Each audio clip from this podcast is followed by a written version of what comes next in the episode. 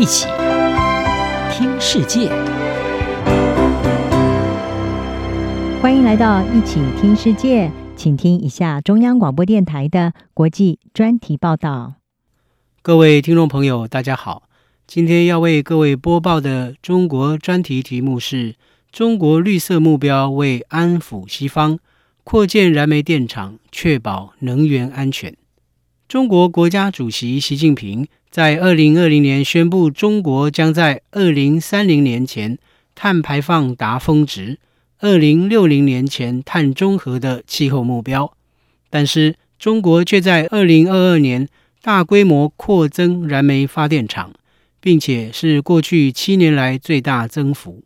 智库能源与清洁空气研究中心以及非营利组织。全球能源监测二月二十七日发布的最新报告指出，中国在二零二二年批准八十二处地点新建燃煤电厂，总计一百零六百万瓦的发电量，是二零二一年批准的四倍，相当于每周启动两座大型燃煤电厂，并且也是自二零一五年以来的最高水准。环保活动人士与专家批评，尽管北京政府已设下远大的气候目标，但是并未采取足够迅速或果断的行动。中国的碳排放量已超过全球排放量的四分之一，约为第二名美国的两倍多。虽然中国领导人誓言要减少碳排放，但是对煤炭的依赖已对北京的减碳诺言构成重大挑战。美国马里兰大学公共政策学院全球可持续发展中心助理研究主任崔怡君指出，当能源危机发生时，或是在能源安全成为一个重大问题时，国家在默许情况下，只能从煤炭寻求解决方案。不过，中国去年在快速增建燃煤电厂的情况下，也增加新建。太阳能和风能设备，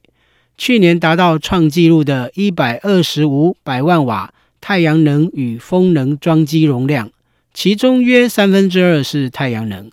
尽管中国政府近年来扩大可再生能源产量，但是仍然要依靠煤电来满足其能源需求。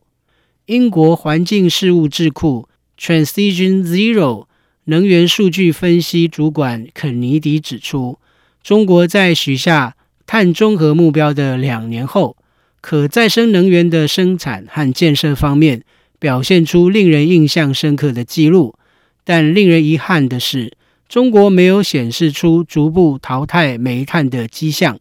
习近平曾在二零二一年承诺不会在海外新建更多的燃煤电厂，但是根据华府智库威尔逊中心的资料。中国却在二零二一年开始新建全球一半的新燃煤电厂，并且都在中国境内。根据英国卫报引述中国官方公报指出，中国在包括核能和水力发电在内的洁净能源消费，去年增长零点四个百分点，达到百分之二十五点九，但是仍然不到煤炭发电消费百分之五十六点二的一半。中国如此大规模的增建燃煤电厂，将对全球气候目标带来威胁。能源与清洁空气研究中心资深中国研究员米伟指出，如果中国允许去年新增的一百零六百万瓦的新燃煤电厂中的很大一部分开始运作，坦白地说，将地球暖化控制在巴黎协定一点五摄氏的。全球努力目标将泡汤。米伟说：“一个明显的结论是，中国现在远远落后于其二零二五年的能源和碳强度目标。对于中国如此表里不一的气候政策，美国德州公共政策基金会负责全国事务的副总裁德尔沃告诉福斯新闻指出。”北京试图对全球气候变迁表达关切，目的只是为了安抚西方。与此同时，中国国内正使用更多的煤炭，